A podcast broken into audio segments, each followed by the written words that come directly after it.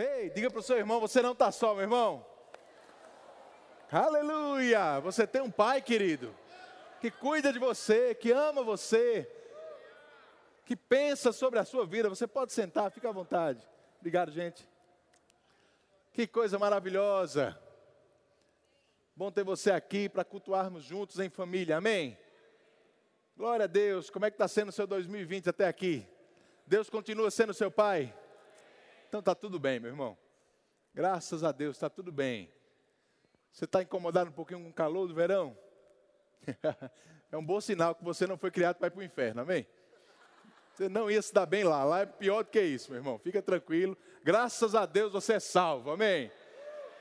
Aleluia.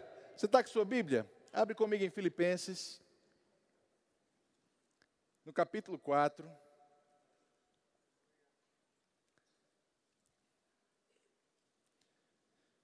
Aleluia. Filipenses capítulo 4, a gente vai ler a partir do versículo 4. Vamos ler vários versículos aí, eu queria que você acompanhasse comigo. Uma leitura um pouco grande, mas eu queria te chamar a atenção para algumas coisas que Paulo deixou instruído aqui para nós.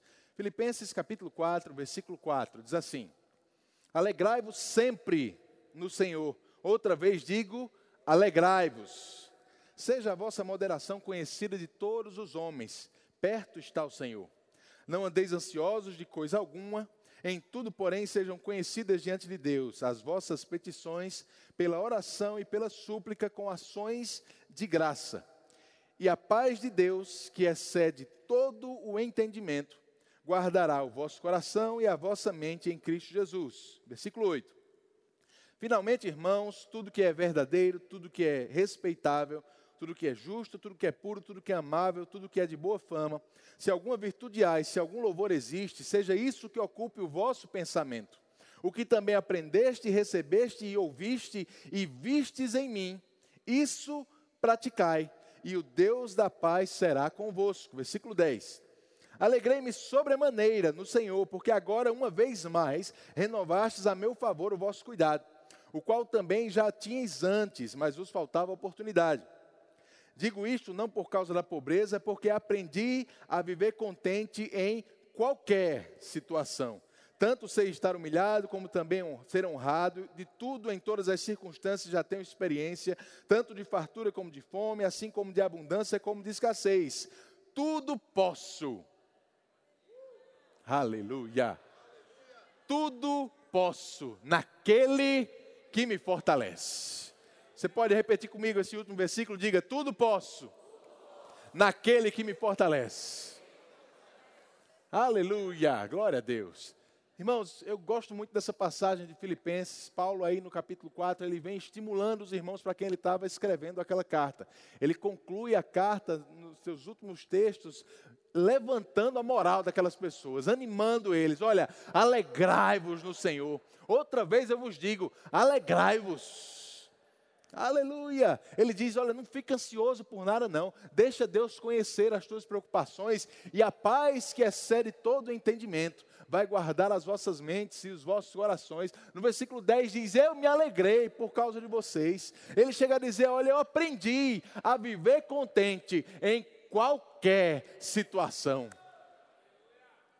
Paulo está escrevendo sobre paz e alegria. Diga paz e alegria paz e alegria, irmãos. Paulo está ensinando aquelas pessoas que elas podem viver em paz e em alegria em qualquer situação.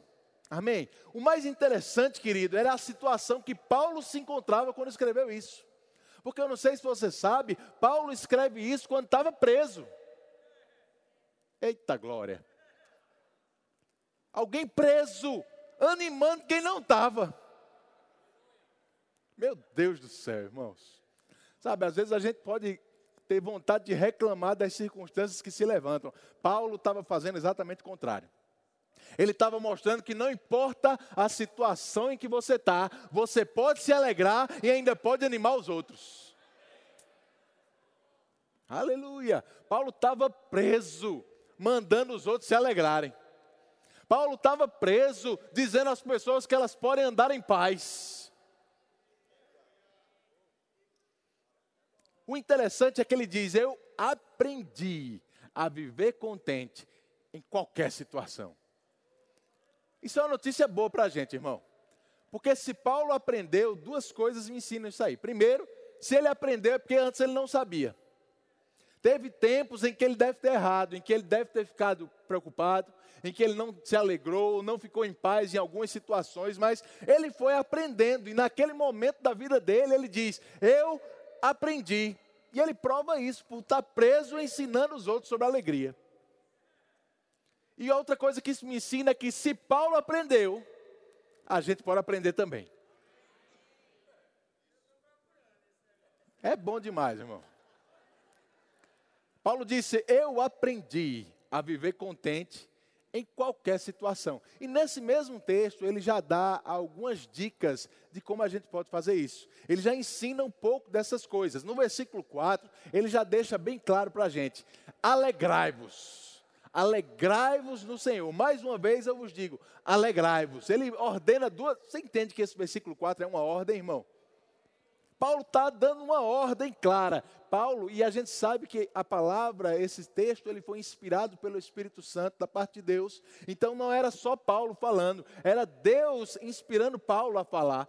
É Deus que tem interesse na nossa alegria, é Deus que tem interesse em mandar a gente se alegrar. Diga para o seu irmão: alegria é uma ordem. Aleluia. E eu não sei se você sabe, irmão, desobedecer uma ordem da palavra é pecado. Eita glória. Isso quer dizer que andar em alguma coisa diferente de alegria, irmãos, é contrariar a vontade de Deus para a nossa vida. Aleluia. Está ficando quieto aqui. Agora, deixa eu te perguntar, Deus ele ordenaria a gente se alegrar se ele não desse as condições para que a gente pudesse se alegrar? Não seria justo da parte dele. Mandar você se alegrar, enfatizar isso, insistir nisso, se as condições para isso não já tivessem sido colocadas na sua vida. Alegria e paz não é algo que a gente vai receber de Deus. É algo que ele já deu. Já deu, irmãos. Eu aprendi isso há um tempo na minha vida. Às vezes a gente vinha para o culto e via as pessoas se alegrando, rindo aqui no culto, e o irmão dizendo: Olha, ria, ria quando você não tiver vontade, se alegre mesmo quando não tiver vontade. Eu vou confessar a você: teve um tempo que eu olhava meio desconfiado para essas coisas. Eu olhava assim e dizia: Que conversa é essa, pai? Você vai se alegrar sem ter vontade? Porque, irmãos, quando a gente vem com as concepções do mundo para dentro da igreja, a gente vai ter dificuldade de entender algumas coisas que a palavra ensina. Porque lá no mundo, se alegrar é uma reação para algo que acontece. Amém? Alguma coisa tem que acontecer para você se alegrar. É uma reação. Pela palavra, alegria não é reação, alegria é uma ação você se alegra sem nada ter acontecido antes. É uma ordem que a gente tem que obedecer. Alegrai-vos no Senhor. E se a gente vem com a, com a mentalidade do mundo para dentro da igreja, a gente vai ter dificuldade de entender isso. A gente vai ter dificuldade de entender sobre dízimos e ofertas, porque lá no mundo, para ter, você junta. Dentro da igreja, a Bíblia diz que para ter, você dá. Lá no mundo, quando alguém faz alguma coisa contra você, você revida. Na, a palavra diz que quando alguém faz alguma coisa contra você, você tem que amar. Não dá certo trazer as ideias do mundo para dentro da igreja. Porque aqui, Jesus já disse, o negócio aqui é diferente. Graças a Deus por isso. É diferente, irmãos. E eu começava a ver aí, se alegre quando você não tiver vontade. E, e com a cabeça do mundo você não vai entender isso. Porque alegria sem ter vontade parece uma coisa falsa, parece uma coisa artificial. Parece que você está gerando uma coisa que não está lá dentro. Aí eu comecei a pensar sobre isso e o Senhor começou a me ensinar algumas coisas. Lá em Gálatas, no capítulo 5, a palavra fala sobre o fruto do Espírito. Amém? Paulo diz, o mesmo Paulo que escreveu esse texto, ele diz que o fruto do Espírito é amor, alegria, paz, bondade, benignidade, mansidão, domínio próprio. Sobre essas coisas, contra essas coisas, não há lei. E a gente aprende, tanto aqui na igreja como lá no Rema. Se você já fez o Rema, você já aprendeu isso. Se você ainda não fez, esse é o ano para você aprender essas coisas lá no Rema também. Mas se você já fez o rema, você aprende que o fruto do Espírito é algo que Deus coloca dentro de você no momento que você nasce de novo. Na hora que você aceita Jesus, irmãos, a Bíblia diz que esse amor foi derramado no nosso coração. Aleluia, derramado, meu irmão. Essa palavra, ela, ela mostra que Deus ele não estava colocando a conta gota, ele não estava colocando com cuidado, não. Ele estava derramando mesmo, colocando muito dentro de você. Esse fruto do Espírito já está dentro de nós. E tudo que a gente precisa é aprender a colocar ele para fora. Amém? Você aprende, por exemplo, no rema, que você, não é bíblico você orar a Deus pedindo paciência. Porque paciência é fruto do Espírito, já está dentro de você. Deus já te deu. Tudo que você tem que fazer é praticar o que já foi colocado dentro de você. É colocar para fora o que está dentro. Diga para o seu irmão, coloque para fora, meu irmão. Aleluia. Agora é claro, querido, que praticar o fruto do Espírito requer maturidade, requer uma disciplina na nossa vida, mas não é algo impossível, é algo que Deus já colocou dentro de nós. Um, uma das coisas lá de Gálatas capítulo 5 é domínio próprio. Domínio próprio. Quando é que a gente exerce domínio próprio? Se alguém faz alguma coisa contra você, você tem vontade de dar um abraço e um beijo nessa pessoa? É isso que você tem? Se alguém faz alguma coisa negativa contra você, faz algum mal contra você, você tem vontade de fazer alguma coisa boa contra ela? É assim que a gente, que a gente funciona, irmãos? Seja sincero, irmão. É assim? Não. A vontade que a gente tem é de revidar, é de fazer, é de, de, de fazer algo contra aquela pessoa, não é assim? Só que eu e você somos crentes, nascemos de novo e a gente sabe o que deve ser feito. Para isso, nós exercemos domínio próprio. Domínio próprio é você segurar a sua carne, não para fazer o que você tinha vontade, mas para fazer o que a palavra diz que você deve fazer. É você segurar os seus sentimentos, a sua emoção, a sua vontade carnal e praticar a palavra na, nas situações que se levantam. Isso é domínio próprio. Você entendeu? Por que, é que eu estou te dizendo isso? Porque quando se falava sobre se alegrar sem vontade, e eu não entendi essas coisas, foi essa passagem que Deus me lembrou. Ele disse: Ó, oh, Tiago, paz e alegria está na mesma lista de domínio próprio. Isso quer dizer que a gente anda em paz e alegria, não é quando a gente tem vontade, é quando a gente precisa. Oh, glória, vou deixar você meditar um pouquinho nisso.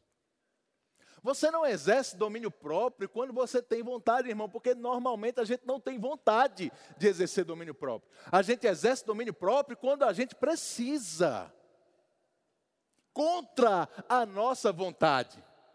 É assim ou não é? Paciência, longanimidade, andar em amor com as pessoas, geralmente essas coisas vão contra a nossa vontade pelo menos a vontade da carne, mas tem uma vontade que opera no nosso espírito, recriado, nascido de novo, que é diferente da da carne. E alegria e paz foi derramado não na carne, mas no nosso espírito. Isso quer dizer, irmãos, que está lá, disponível, não para quando a gente tiver vontade, mas quando a gente precisar. Quando você precisar, tem paz e tem alegria dentro de você, para você exercer, para você colocar para fora, para você praticar o que a palavra diz. Diga de novo: alegrai-vos. Aleluia. É por isso que Paulo ele falava com tanta convicção sobre isso. Ele diz, irmãos, alegrai-vos no Senhor. Mais uma vez vos digo, alegrai-vos. Não andeis ansiosos por coisa alguma. Antes, lança diante dele, deixa ele conhecer aquilo que está deixando você preocupado, aquilo que está tirando a tua paz. Lança diante do Senhor. Quantas ministrações você não já ouviu sobre isso? Lançar diante dele, você chegar diante de Deus e dizer: Senhor, essa situação está querendo roubar a minha paz, essa situação está querendo me deixar preocupado, mas eu lanço sobre você, eu deixo você resolver isso. Aleluia! E a Bíblia diz que a paz que excede todo entendimento. Aleluia, eu gosto dessa expressão, irmão. A paz que excede todo entendimento. Isso quer dizer que você vai estar em paz e nem vai entender porque está em paz. Você vai estar em paz, por mais que a lógica diga que você não deveria estar. E nessas situações, eu não sei se você já passou por isso, as pessoas que sabem o que você está enfrentando, talvez vão ficar incomodadas com a sua paz. A pessoa olha para você tranquilo, sossegado, e rapaz, você não está lembrado não do que está acontecendo? Olha só. Você não está lembrado, você não está preocupado, você não está pensando nisso não, você, você não está ligando para isso não querendo roubar a tua paz. Mas sabe, irmãos, ela guarda a nossa mente e guarda o nosso coração. Guarda a nossa mente e guarda o nosso coração. Tudo que a gente tem que fazer é lançar sobre ele. Como Pedro fala a mesma coisa. Lá em 1 Pedro, no capítulo 5, no versículo 6, não precisa você abrir, você conhece esse texto. Pedro diz assim: Humilhai-vos, portanto, sob a poderosa mão de Deus, para que ele, em tempo oportuno, vos exalte, lançando sobre ele toda a vossa ansiedade, porque ele tem cuidado de vós. Deus tem cuidado da sua vida? Aleluia, ele é confiável, meu irmão. Nosso Deus é de confiança. É digno de toda confiança. Pedro diz: lance sobre ele a sua ansiedade, porque ele tem cuidado de vós. Sede sóbrios, presta bem atenção nisso. Sede sóbrios e vigilantes. O diabo, vosso adversário, ele anda em derredor como um leão que ruge, procurando alguém para devorar. Resisti-lhe firmes na fé, certos de que sofrimentos iguais aos vossos estão se cumprindo na vossa irmandade espalhada pelo mundo. Pedro diz: lance sobre ele as vossas ansiedades, porque ele tem cuidado de você. Mas não se iluda, Satanás ele fica como um leão, rugindo ao nosso derredor. Graças a Deus que é como um leão. Ele não é um leão, ele só quer imitar um. Porque o leão da tribo de Judá é o nosso Deus, aquele que seguimos, aquele que servimos. Ele fica como um leão, meu irmão, fazendo barulho, rugindo ao nosso redor. Eu não sei se você acha esse versículo como notícia ruim, para mim é notícia boa. Porque a Bíblia diz que ele está procurando a quem possa tragar. Se ele está procurando, é porque ele não pode tragar qualquer um. Se ele está procurando, é porque ele não traga quem ele quer. Ele não tem esse poder, ele não tem essa autoridade. Aleluia. Isso é notícia boa, meu irmão. Procurando a quem possa tragar. Aí Pedro diz: faça só o seguinte: resista a ele, firme na fé resista firme na fé. Está lá, o diabo procurando a quem possa tragar. Eu não sei qual é o tipo de situação que tem se levantado na sua vida, irmão. Eu sei que se levantam circunstâncias, problemas, se levantam sobre todos nós. O próprio Pedro diz isso: olha, não estranhe quando você estiver sendo provado na sua fé, como se algo diferente demais, espetacular tivesse acontecendo só com você. Você já, já, já viu gente que acha que é especial porque está enfrentando problema? Tem gente que acha que é diferente porque parece que só ela enfrenta problema. Não, meu irmão, todos nós temos dificuldades que se levantam todos os dias, de tamanhos diferentes nas nossas vidas. E talvez uma coisa que seja dificuldade para mim não fosse para você. Mas se levantam essas coisas. Jesus mesmo disse: No mundo você vai ter aflição. Não foi assim? O legal é o que ele diz antes e depois disso. Porque ele diz: Olha, eu vou dizer essas coisas para que vocês tenham paz. Eu não sei se você concorda comigo, irmão, mas essa não parece uma frase que se diz para ter paz. Eu vou dizer um negócio para vocês terem paz. Vocês vão ter aflição.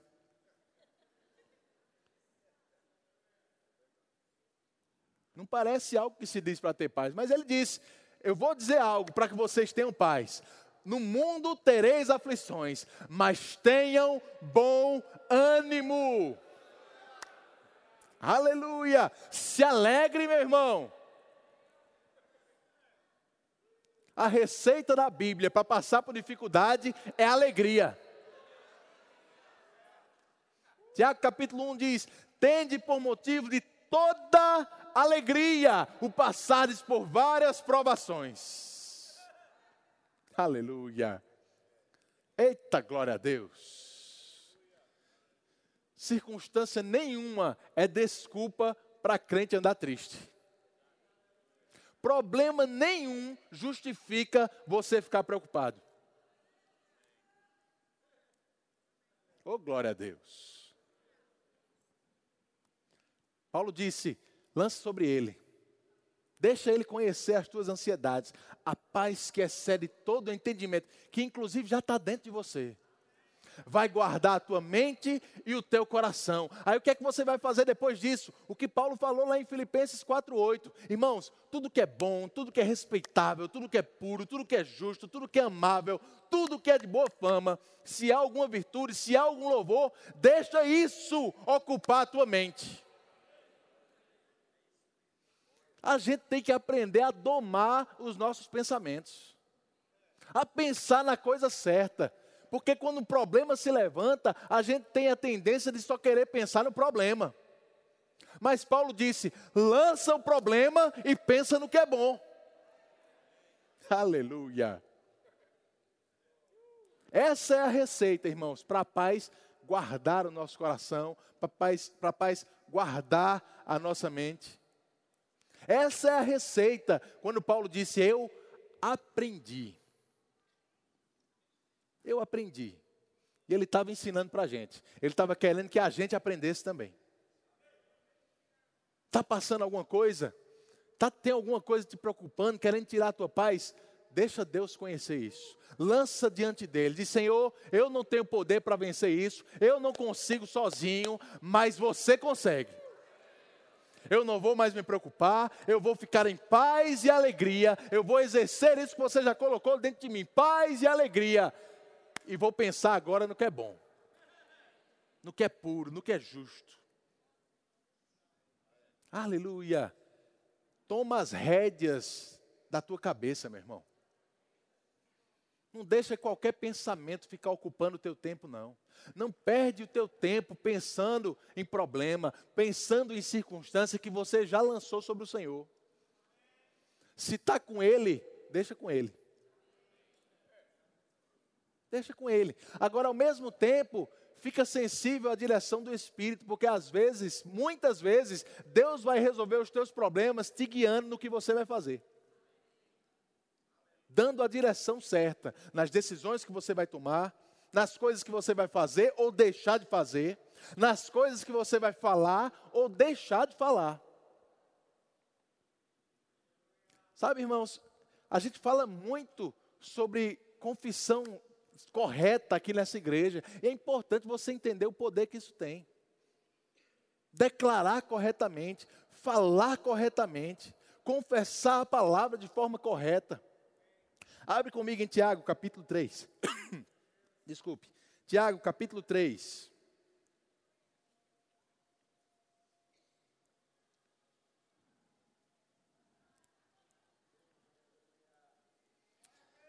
Versículo 2. Tiago, capítulo 3, versículo 2. Diz assim: Porque todos tropeçamos em muitas coisas. Se alguém não tropeça no falar, é perfeito varão, capaz de refrear também todo o corpo.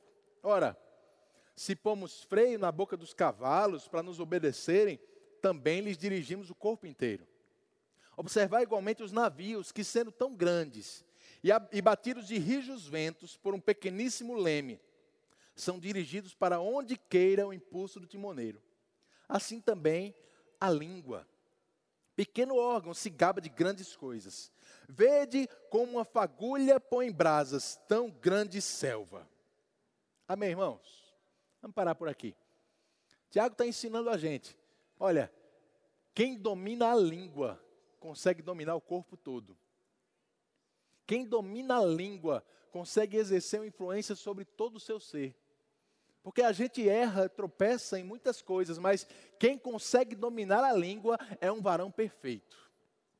Aleluia. Sabe, queridos, tão importante quando aprender, quanto aprender o que falar, é aprender o que não falar.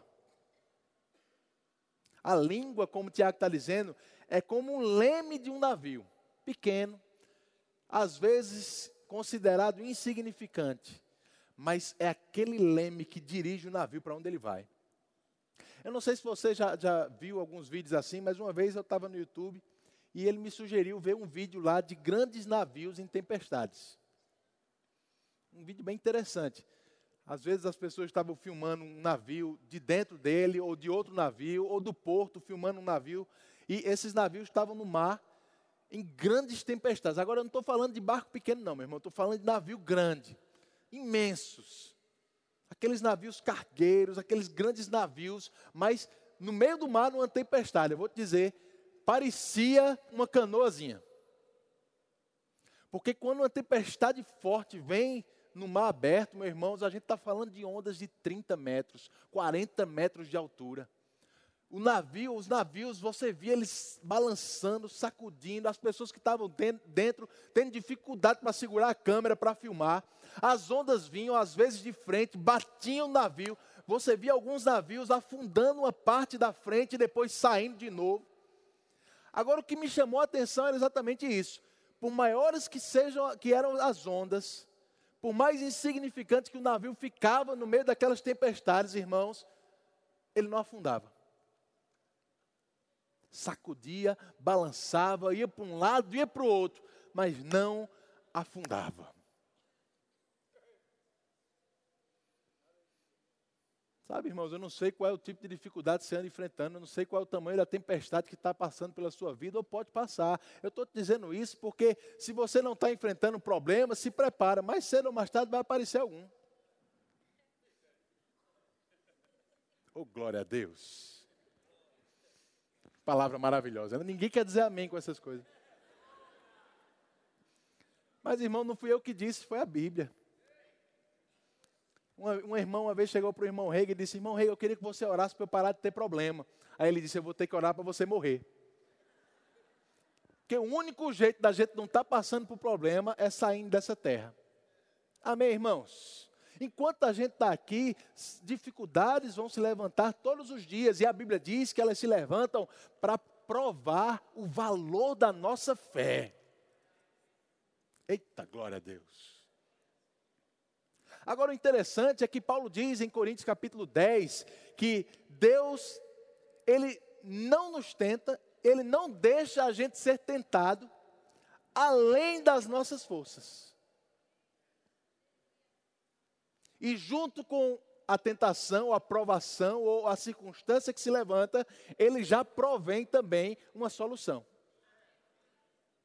Olha que interessante. Deus não deixa a gente ser provado acima das nossas forças. Isso é uma garantia muito boa, meu irmão. Porque isso me diz o seguinte: não importa o problema que eu estou enfrentando, se eu estou enfrentando, é porque Deus deixou enfrentar. Se ele deixou, é porque ele sabe que eu posso vencer. Eita glória, não sei se você entendeu isso, irmãos. Deus não deixa você passar por uma situação maior do que você pode vencer. Se você está passando por qualquer coisa, Deus já sabe que você pode vencer aquilo. Se você não pudesse, Ele não deixaria você enfrentar aquilo. Isso é uma garantia muito boa para a gente, irmãos. É esse tipo de coisa que faz a gente não ficar preocupado com nada que se levante. Faz a gente ter paz, porque você tem um pai que nunca te abandona, que sempre está com você. Não é isso que a gente cantou hoje? Oh, glória a Deus. Não sei qual é o tamanho da tempestade, irmãos. Eu só sei de uma coisa. Sabe por que o navio não afunda? Porque ele não deixa aquilo que devia estar embaixo dele entrar nele.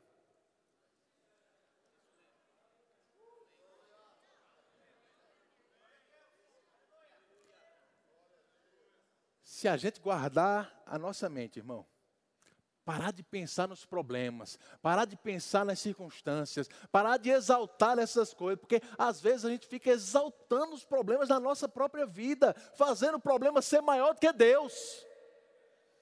Se a gente parar de meditar no problema, lançar ele e começar a pensar no que é bom, você vai ser como aquele navio, irmão. Você pode até balançar um pouquinho, você pode até chacoalhar um pouquinho, mas você não vai afundar. Não vai afundar. Agora, no meio dessas coisas, você precisa controlar o teu leme. Eu nunca tive um barco grande, não, mas alguns anos atrás eu tive uma embarcação, um caiaque. O que, é que você está rindo, meu irmão? Pelo amor de Deus. Eu tinha um caiaque. E eu não, não, sabia muita coisa sobre caiaque, não, mas a primeira vez que eu comprei, botei na água, fui nadando, remando lá, e começaram a vir umas ondas fortes. E eu olhei para as ondas e pensei assim: olha, eu acho que uma onda vindo, o melhor jeito de a gente posicionar o caiaque é de lado para a onda, né? Porque a onda vai bater de lado, vai passar mais rápido pelo caiaque. Faz, faz sentido ou não faz, meu irmão? Talvez não faça para você, para mim fez naquele dia. Mas eu pensei, se eu ficar de lado, de lado o caiaque é mais fininho, a onda vai passar mais rápido, não vai fazer muito efeito. Mas você já sabe do resultado, né? Deu a onda, o caiaque virou e eu virei junto. Aí eu comecei a aprender que o melhor jeito de enfrentar uma onda com caiaque era posicionando ele de frente para a onda.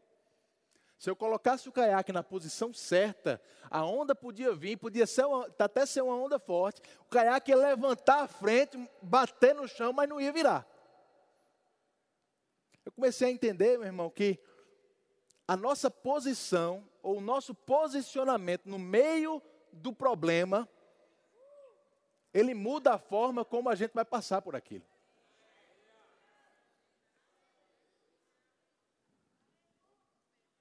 E sabe o que é que vai fazer você se posicionar corretamente? O teu leme. A tua língua. A tua boca. O que é que você tem falado, irmão? Quando as circunstâncias se levantam, quando os problemas vêm contra você, o que é que tem saído da tua boca? Será que é murmuração? Será que é preocupação? Será que é você está reclamando da vida, exaltando o problema? Ou será que você está confessando a palavra, declarando o que a palavra diz a esse respeito? Você pode achar que é insignificante isso. É como um leme, é pequeno demais, irmão. Mas esse posicionamento vai definir se você vai sair do problema em pé ou se ele vai ter te virado, te afundado.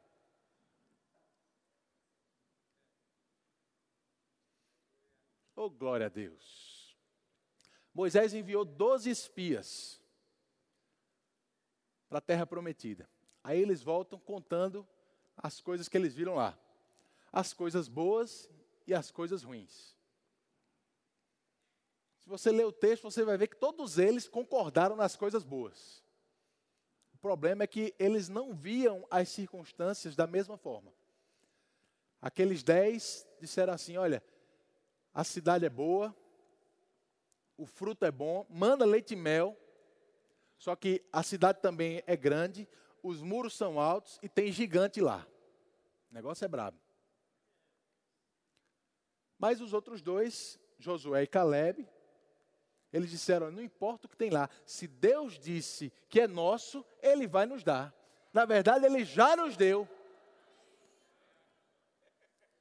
O nome disso é fé, meu irmão. E você vê fé pela forma como a pessoa fala. Os dez tinham um discurso completamente diferente daqueles dois. Josué e Caleb. Você lembra o nome dos dez? Está escrito na Bíblia, mas a gente não lembra porque quem anda em incredulidade não é lembrado.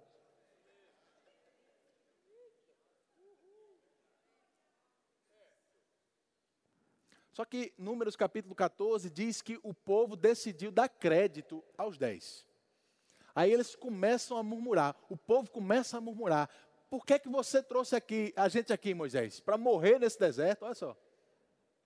Era melhor a gente ter ficado no Egito. Murmurando, murmurando.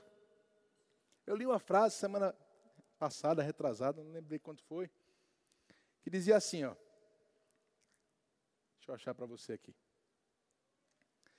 Ele diz: Olha, se Deus é entronizado nos meios dos nossos louvores, quem é entronizado nos meios da nossa murmuração? Das nossas reclamações. Ele diz: se nós se nós entramos por suas portas com louvor, onde é que a gente entra com murmuração?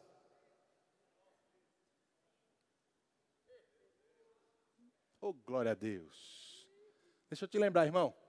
Tão importante quanto declarar correto é deixar de declarar o que é errado. Porque não importa o que você está falando, você está direcionando o teu navio para algum sentido. Se você está confessando corretamente, o teu navio está sendo posicionado no sentido certo. Mas quando você confessa errado, quando você murmura, quando você reclama, quando você se preocupa, você está posicionando também o teu navio, mas é no sentido que você não vai querer ir. Para onde a tua língua vai te levar em 2020? Porque não adianta você querer ir nesse sentido, mas apontar o teu navio no outro. Cuida da tua confissão, irmão. Cuida da tua fé, cuida daquilo que sai do teu coração e passa pela tua boca.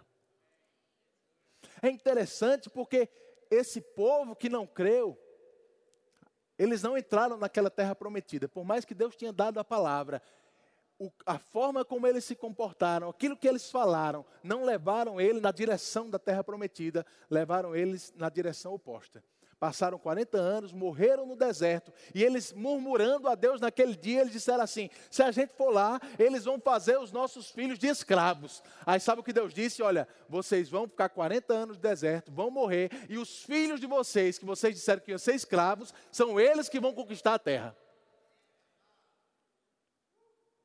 Eita glória a Deus. Por quê? Colocou o navio na direção errada. Aí quando a gente vai para Hebreus, no capítulo 4, e a gente vê o escritor de Hebreus falando sobre esse povo, eles dizem assim, ele diz assim, olha, eles endureceram o seu coração.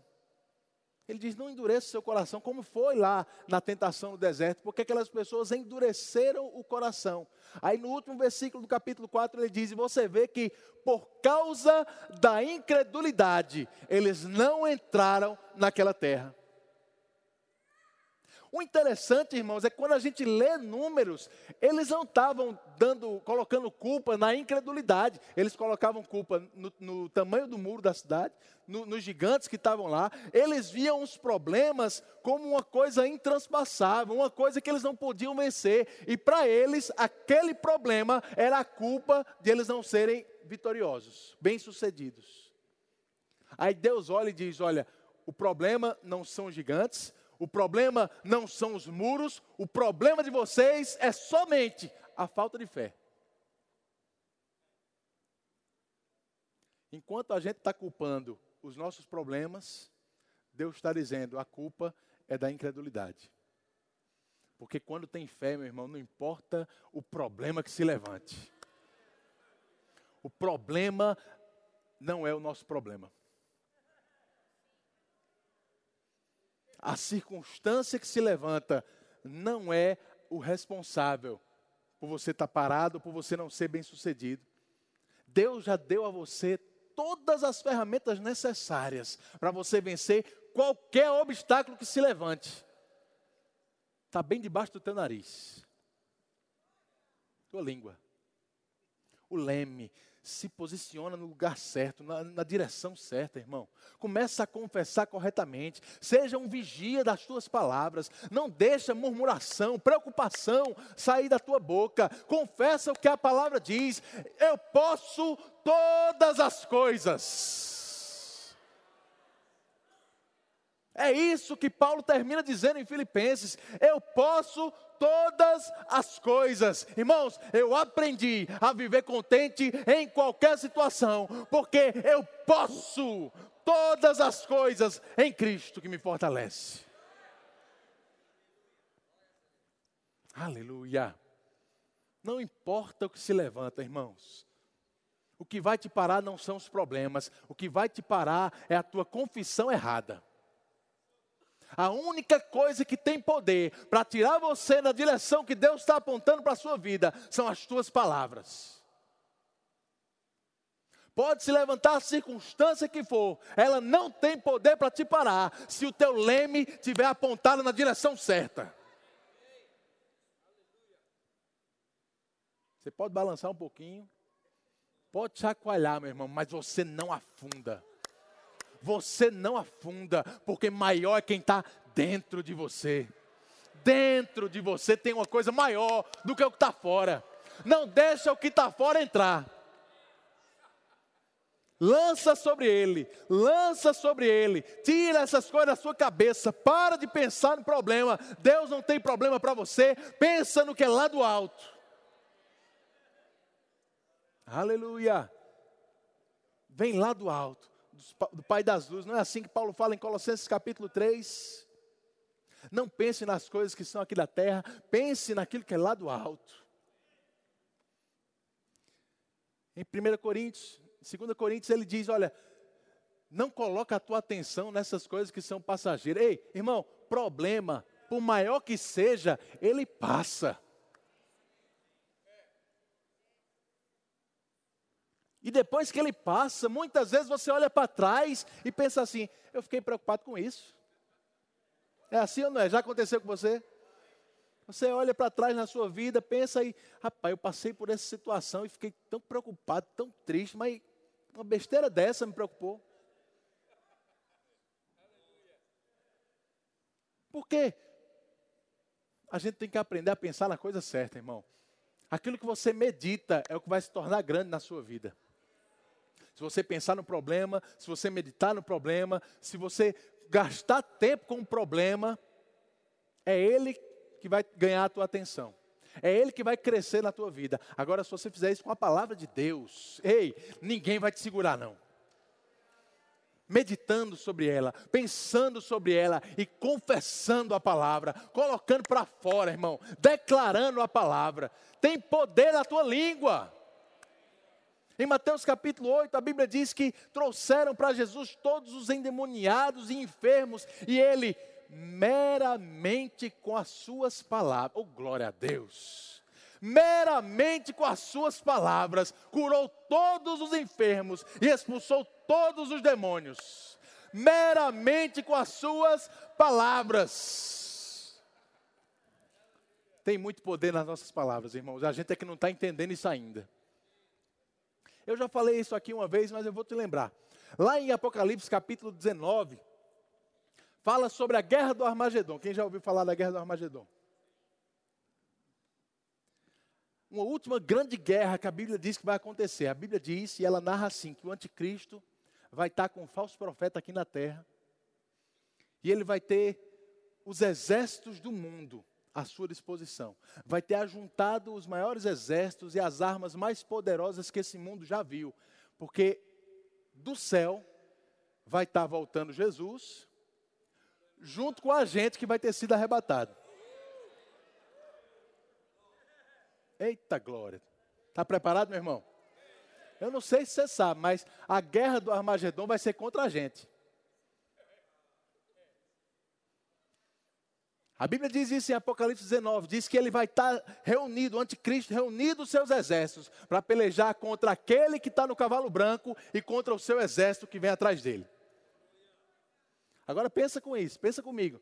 A gente está ouvindo falar aí de terceira guerra, né? Fica tranquilo, irmão.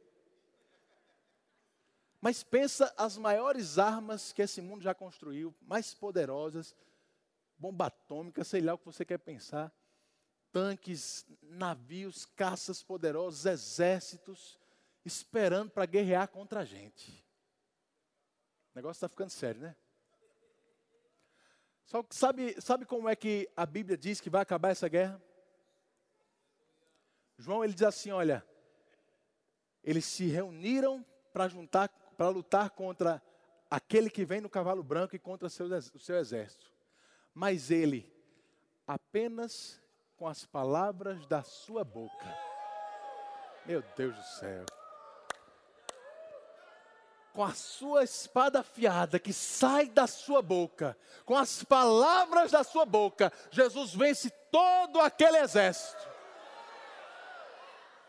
Eu não sei se você está entendendo o poder que está nas nossas palavras, irmãos. Porque esse mesmo poder foi deixado conosco. Coloca o teu leme na direção certa, querido. Vigia a tua boca. Para de confessar o que não presta. Para de declarar o que não presta. Confessa a palavra de Deus. Coloca o teu leme na direção que o Senhor está apontando. O vento vai bater, a chuva vai vir, as ondas vão subir. Você pode até balançar um pouquinho, mas você não afunda. Você não afunda, você vai sair ileso do outro lado. Você vai aprender a viver contente em qualquer situação, irmão.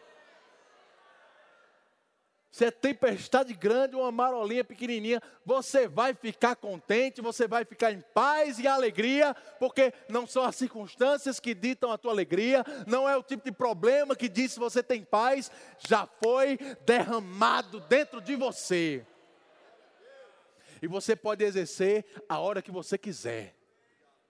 Ei, você pode se alegrar a hora que você quiser. Você pode ter paz a hora que você quiser, porque está dentro de você. Não é quando você sentir vontade, é quando você precisar, está lá para ser usado. É contra a sua vontade, irmão. O problema está, o, o sangue está dando na canela. A vontade que você tem é sair correndo desesperado. Mas você não faz o que você tem vontade. Você domina a sua carne, exerce domínio próprio, domina a tua língua, porque quem domina a língua domina todo o seu corpo. Começa a confessar corretamente, mesmo que seja contrário ao que você está vendo, mas não é contrário à palavra. Você sabe que tem confissão de fé e confissão para fé. Eu não sei se no meio do problema você vai se sentir com tanta fé assim, mas começa a confessar a palavra, irmão, que a tua confissão também gera fé em você. Romanos 10, 17 diz que a fé vem pelo ouvir e o ouvir da palavra de Deus. Só que alguns versículos antes ele diz: A palavra está perto de ti, na tua boca e no teu coração. É essa palavra que sai da tua boca que gera fé em você também. Confessa essa palavra, declara a palavra, não importa o que você está sentindo, confessa o que a palavra diz. Eu posso todas as coisas em Cristo que me fortalece. Paz e alegria, paz e alegria vão guardar a minha mente e o meu coração em Cristo Jesus. E você vai deitar e vai dormir em paz. Guto gosta de falar isso, meu irmão, e é tão, tão verdade. Às vezes precisa de mais fé para dormir do que para ficar orando. Tem gente que fica tão preocupado com alguma coisa que acha que deve ficar todo dia orando, mas é uma oração de preocupação, de ansiedade. Se ele tivesse crendo mesmo, ele entregava ao Senhor, deitava no colchão e dormia. Oh, glória a Deus. Oh, glória a Deus resistir-lhe firme na fé. Aleluia. Você pode ficar de pé. Aleluia. Eita, glória a Deus. Oh, aleluia. Eu queria que você fechasse os seus olhos. E nesse momento, irmão, é o momento de você render graças. Render graças ao Senhor. Eu queria só que você levantasse a tua voz em ações de graça. Ação de graça, querido, é uma demonstração de fé. Ação de graça é um resultado de um coração que crê. Você já pode agradecer não só pelo que Deus já te deu, mas pelo que Ele ainda vai fazer na sua vida. você pode agradecer pelo final, pelo resultado da circunstância que você está enfrentando. Rende graças a Ele, porque alegria e paz já foram colocadas dentro de você. Você não precisa andar preocupado, andar ansioso. Você não precisa perder um minuto da sua vida pensando nos seus problemas, porque você tem um Pai que pensa por você neles. Que já proveu um livramento antes mesmo de você enfrentar essa situação. Obrigado, Senhor. Muito obrigado, Pai. Muito obrigado, Pai. Muito obrigado pela tua palavra. Muito obrigado pela direção do teu espírito em cada situação, Senhor. Declaramos que em 2020 a nossa língua vai nos levar no centro da tua vontade, Pai. Vamos apontar o nosso navio, Senhor, na direção que você tem nos guiado. Não importa as ondas que se levantem, não importa o vento ou a tempestade que venha sobre nós, Pai. Não são eles que ditam a direção do nosso navio, quem dita a nossa direção é aquilo que nós confessamos, e é a tua palavra que está na tua, nossa boca, é a tua palavra que está na nossa boca. Nós somos curados, nós somos prósperos, nós somos mais do que vencedores. Obrigado, Senhor. Muito obrigado, Pai. Muito obrigado, Pai. Muito obrigado, Senhor. Levantamos louvor a você essa noite, Pai. Levantamos um coração grato a você essa noite, Senhor.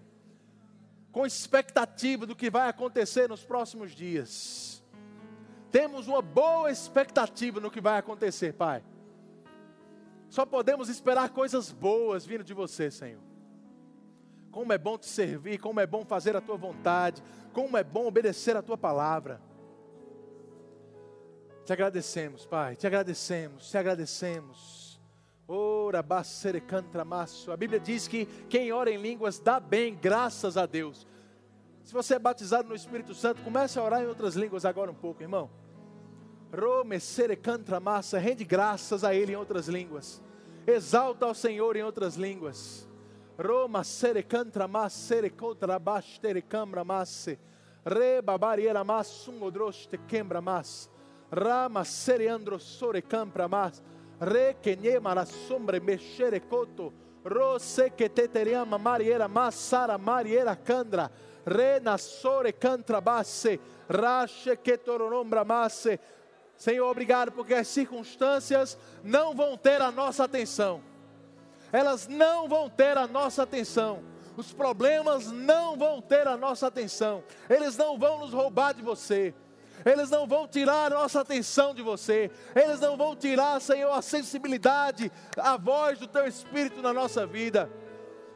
Queremos ser guiados por você e não pelos problemas. Queremos ser guiados por você e não pelas circunstâncias. É você que dita as nossas decisões. É você que diz como a nossa vida deve ser. E você diz que a nossa vida é bem sucedida. Nós temos uma vida abundante. Uma vida abundante, uma vida abundante, uma vida abundante. Somos mais do que vencedores. Oh, obrigado, Pai. Essa, essa é a vitória que vence o mundo.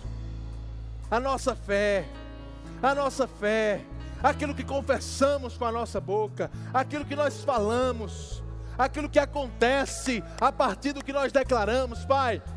E esse ano vai ser um ano abundante.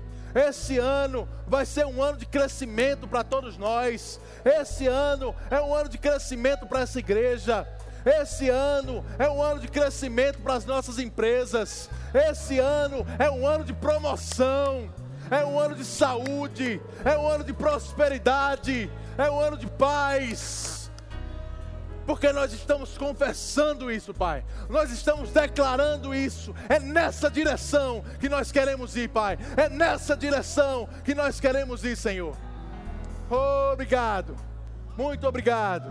Muito obrigado. Muito obrigado. Se você crê nisso, glorifica ao Senhor, irmãos. Rende graças a Ele. Se prepara para um ano glorioso. Aleluia! Aleluia! Aleluia! Ei, esse é um ano de alegria! Esse é um ano de paz.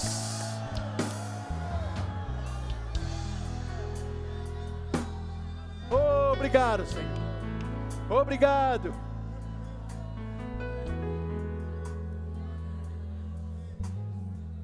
Pastor, por que você está dizendo essa coisa? Você recebeu uma profecia? Não, meu irmão, eu tenho uma palavra. Foi escrita dois mil anos atrás, mas está valendo para esse ano também. Está valendo para esse ano, irmão. Vai valer para esse ano, vai valer mais para o próximo e para o próximo até Jesus voltar. Basta você alinhar o teu navio. Vai na direção certa. Vai na direção certa. Não deixa o teu leme se posicionar de forma errada. Vigia a tua língua.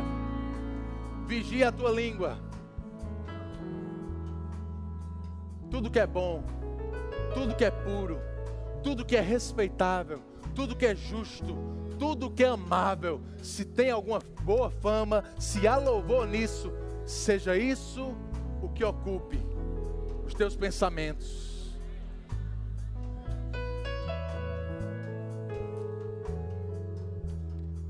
Aleluia, aleluia, aleluia, aleluia, aleluia. Eita glória. Irmão, eu não sei quais são as expectativas que você tem a respeito do teu emprego.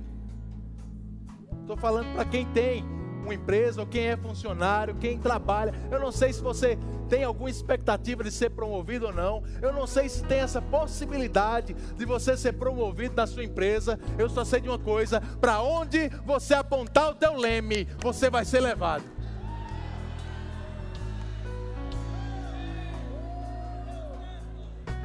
Se a possibilidade não existir, Deus vai criar uma possibilidade para você.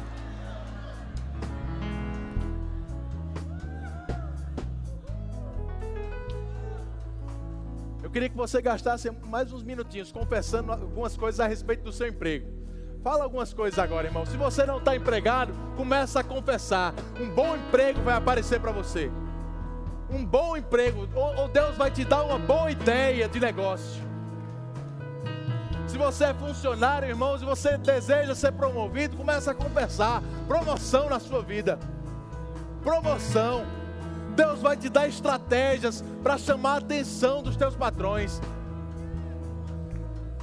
Deus vai te dar estratégias para fazer você prosperar no teu emprego. Tua empresa vai crescer, meu irmão. Novas ideias vão vir. Estratégias de mercado vão vir. Deus vai te dar direções. Aleluia. Aleluia! Aleluia! Aleluia! Ei! Aleluia! Aleluia! Começa a se alegrar antes de você ver essas coisas, porque no teu coração já é real, já é real, já é real, já é real. Vai acontecer, vai acontecer, vai acontecer, vai acontecer. Aleluia! Aleluia! Oh! Uh! Hey! Aleluia! Aleluia! Aleluia! Aleluia! Meramente com as palavras da sua boca. Eita glória!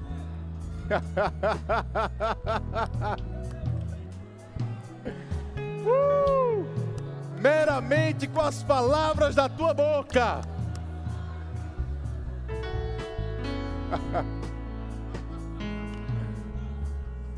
Ei, vão, vão chegar para você no fim do ano e vão dizer assim: rapaz, o que, que foi que você fez para crescer tanto esse ano? Você vai dizer: eu falei, eu falei. Eu falei! Ei!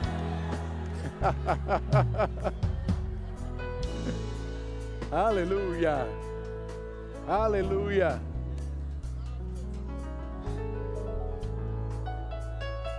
Aleluia. Aleluia. Eita glória. Aleluia. Você já recebeu, irmão? Já é seu? O que é que você vai fazer amanhã? Você vai ter certeza que o teu leme vai continuar na mesma direção. Continua falando, continua falando, continua declarando. Tem gente que pergunta: quantas vezes eu tenho que falar? Aí eu gosto de perguntar assim: quantas marteladas você tem que dar para um prego entrar? Tem o um número certo, irmão? Tem gente que com uma martelada só o prego entra. Tem gente que tem que bater dez vezes. Tem gente que tem que bater vinte vezes. Eu sei de uma coisa, irmão. Se você continuar batendo, vai chegar uma hora que vai entrar, vai dar certo. Vai funcionar. Coloca o teu leme na direção certa. Preserva ele na direção certa. Confessa a palavra, confessa o que você quer que aconteça. Guarda a tua boca de murmurar, de reclamar, de falar coisas negativas e vai acontecer. Amém. Aleluia. Você pode sentar.